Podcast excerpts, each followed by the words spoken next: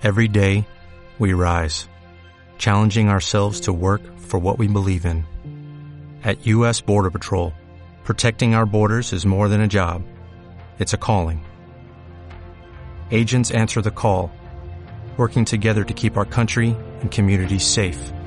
If you're ready for a new mission, join U.S. Border Patrol and go beyond. Learn more at cbp.gov/careers. Hola, hola, este podcast está siendo grabado a la mitad del mes de marzo del año 2020, donde el coronavirus está muy culero. Pero en este caso no hablaremos de ese tema porque te imaginas que escuches este podcast en tres meses, seis meses, en un año y digas, qué hueva que estén hablando de eso. Así que, bienvenido.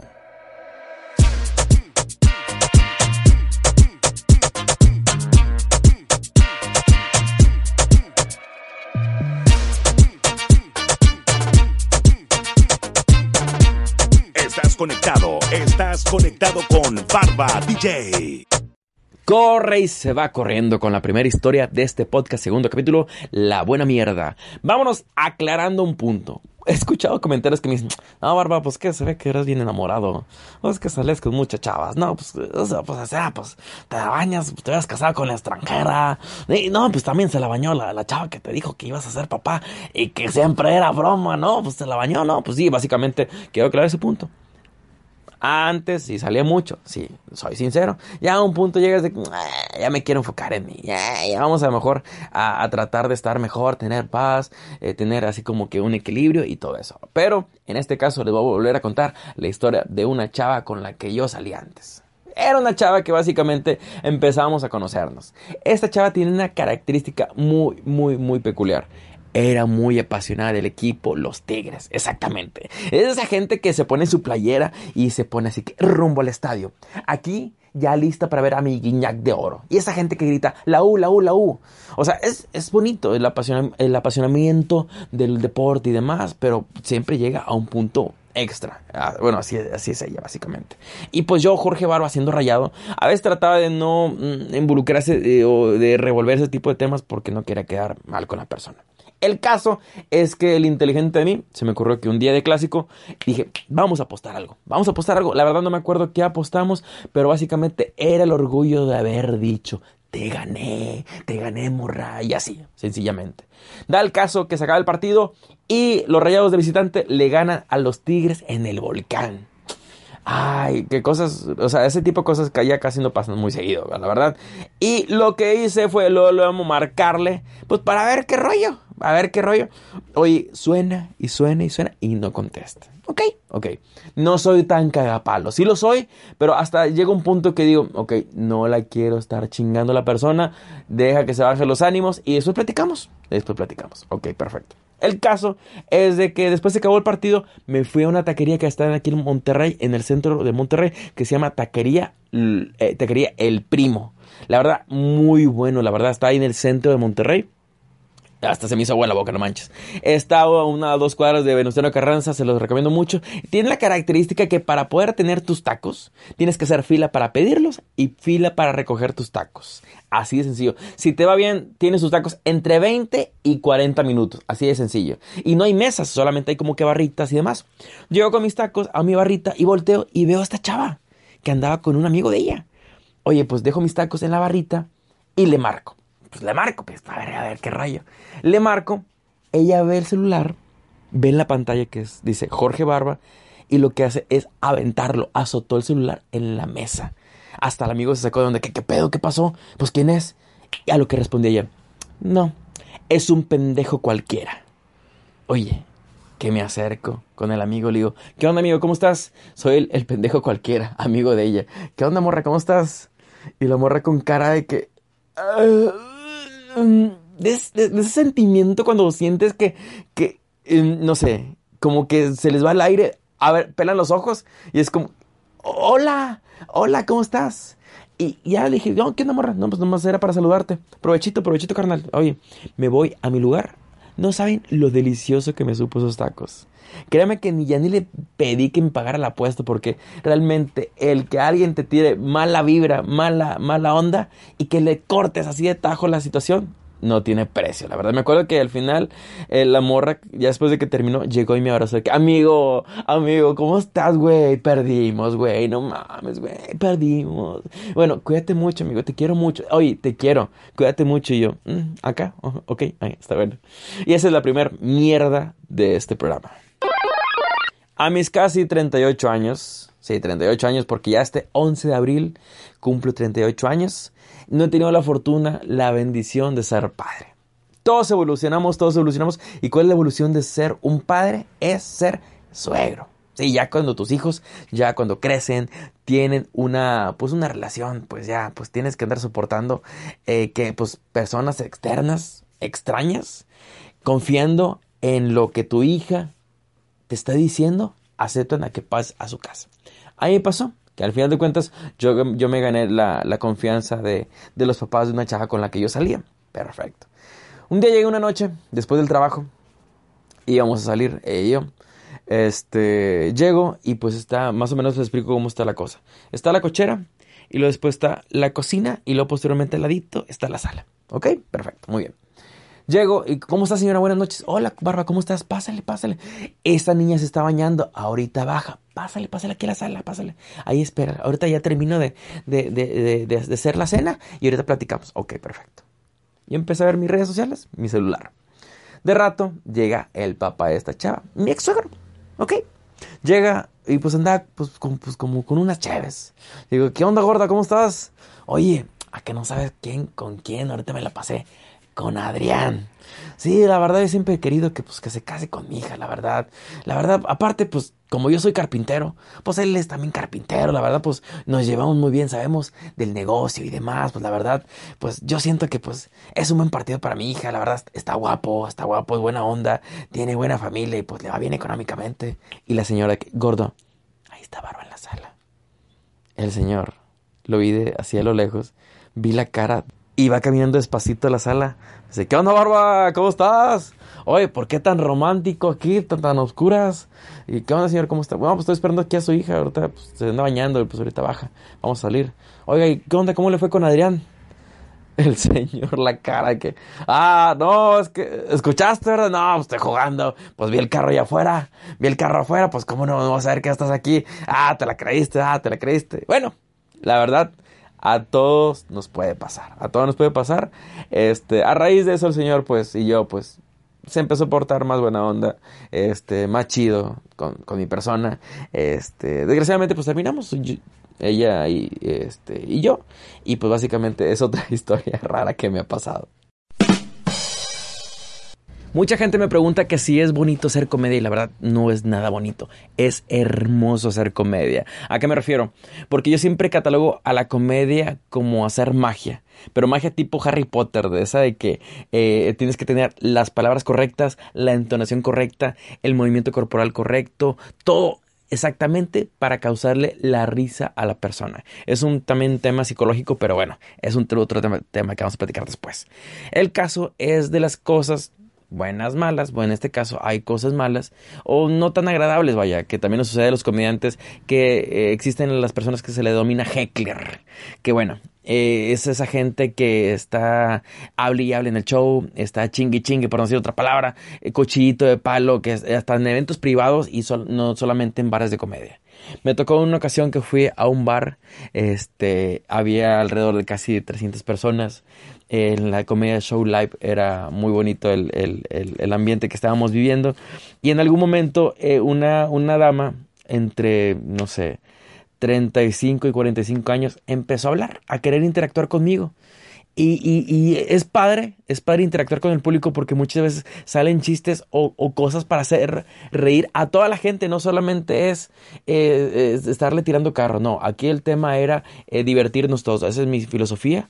Y en este caso estaba hable y hable y como que le, le cortaba la plática. O inclusive utilizo una herramienta que, que, alguien muy especial me, me, enseñó madreando. De que le pregunto, de que, oye, no sé qué, no sé qué, mi casa y que no sé qué. Le pregunto, ¿quién? Me dice, no, dice, no, ¿quién te. Así es una manera de poder callar a la gente, donde ella sabe que la está regando y la gente se ríe y es como que, ok, ya me calmo. El caso es de que utilicé todas mis herramientas y fácil más de cuatro o cinco veces estuve interactuando con la persona. Inclusive ya se veía mi cara que es neta. Es, es cara de que chinga tu madre, ya morra, no manches. El caso es de que nos fue muy bonito, fue muy bonita presentación, terminamos y hay una sesión al final de fotografías donde la gente se acerca para, para tomarse alguna fotografía, para pedir tus datos para algún evento privado, para cotizar o qué sé yo. El caso es que esta dama se me acerca y me dice, hola, ¿cómo estás? Yo soy la que está hablando. Y yo, sí, sí, sí, te ubico. ¿Qué onda? ¿Cómo estás? ¿Tu nombre? No, pues me llamo Talá, pues mucho gusto, Jorge Barro. Y me dice, oye, quiero, quiero pedirte una fotografía. Le dije, ah, claro que sí. Nos tomamos la fotografía, todo muy padre. Y este, y me dice, quiero platicar contigo en privado. Y yo, ¿qué pasó? Oye, mira, lo que pasa es que tenía mucho que no salía de mi casa. Tenía mucho que no salía de mi casa. Mi familia me, me, me, me, apoyó, me impulsó a que saliera esta noche a divertirme y la verdad me divertí mucho, no me reía tanto desde hace mucho tiempo. La verdad me he tratado de suicidar tres veces y créemelo que esta noche valió mucho la pena por haber escuchado tu comedia, porque realmente participé, porque tomé, tenía mucho que no tomaba y eso hizo que yo hablara en el show y tú fuiste muy caballero, no fuiste nada grosero conmigo, nos la pasamos muy padre y créemelo que esta noche vale mucho la pena. Te agradezco mucho. ¿Te imaginas? Mi sentimiento, mi nudo en la garganta al escuchar eso, de que la persona se trató de suicidar tres veces. La verdad, te quedas así como que con la situación de que, güey, ¿qué pasó? Pues, posteriormente, este, tuve comunicación con ella, me explicó sus razones. Sí, fue, un, fue, fue una razón muy, muy, muy cabrona lo que sucedió, que voy a emitir comentarios, situaciones extras. Simplemente te puedo decir que sí era una situación muy complicada, pero no era justificación para, para hacer lo que se había hecho. Inclusive, gracias a Dios, seguía entre nosotros y tuve la oportunidad de ver un show. Este, hay veces que, que subimos el escenario donde tenemos que mostrar una buena cara, donde tenemos que estar sonriendo, con la buena actitud, con toda la pila.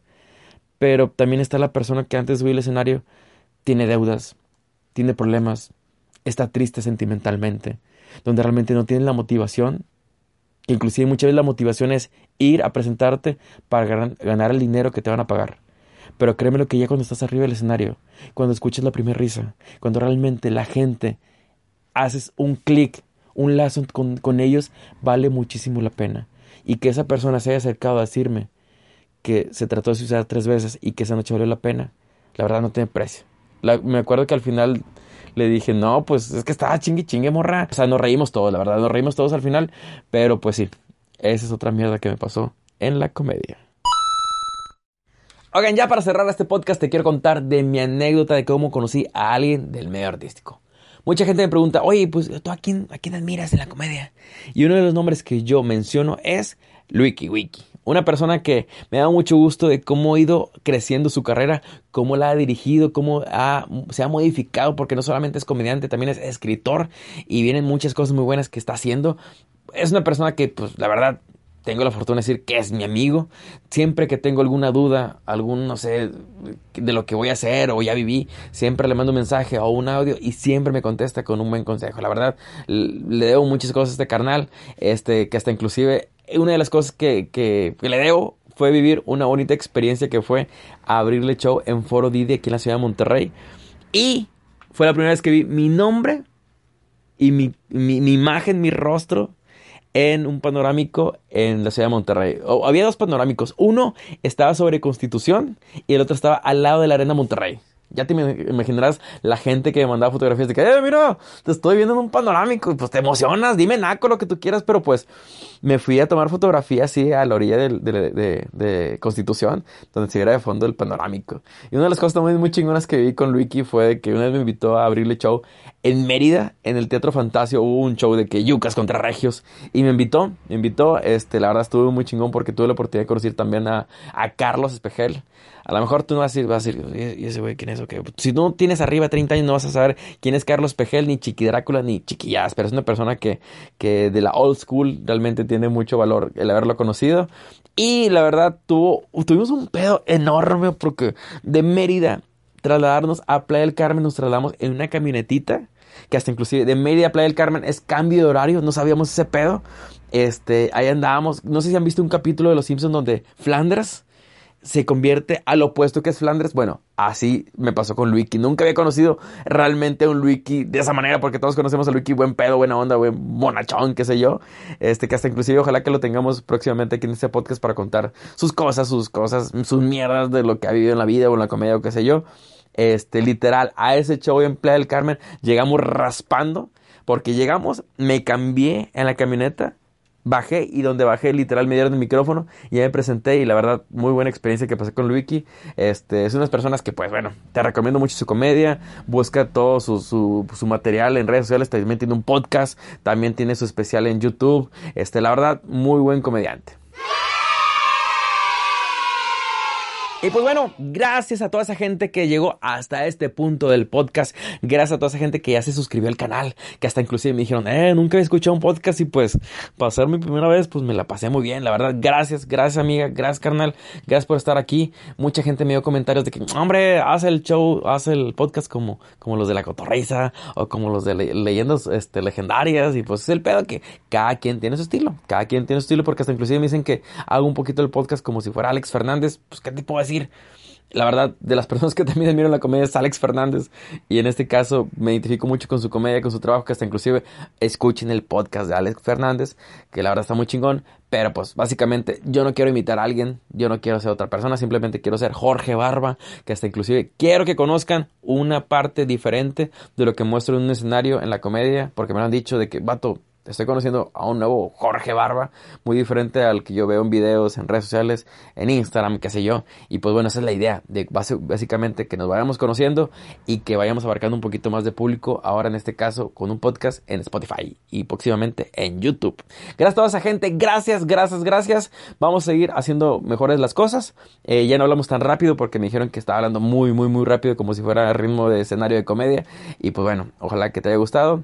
Este es Jorge Barba con La Buena Mierda. Gracias.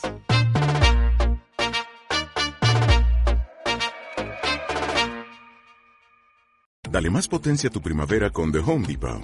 Obtén una potencia similar a la de la gasolina para podar, recortar y soplar con el sistema OnePlus de 18 voltios de Ryobi desde solo 89 dólares. Potencia para podar un tercio de un acre con una carga. Potencia para recortar el césped que dura hasta dos horas y fuerza de soplado de 110 millas por hora. Todo con una batería intercambiable. Llévate el sistema inalámbrico OnePlus de 18 voltios de Ryobi. Solo en The Home Depot. Haces más. Logras más.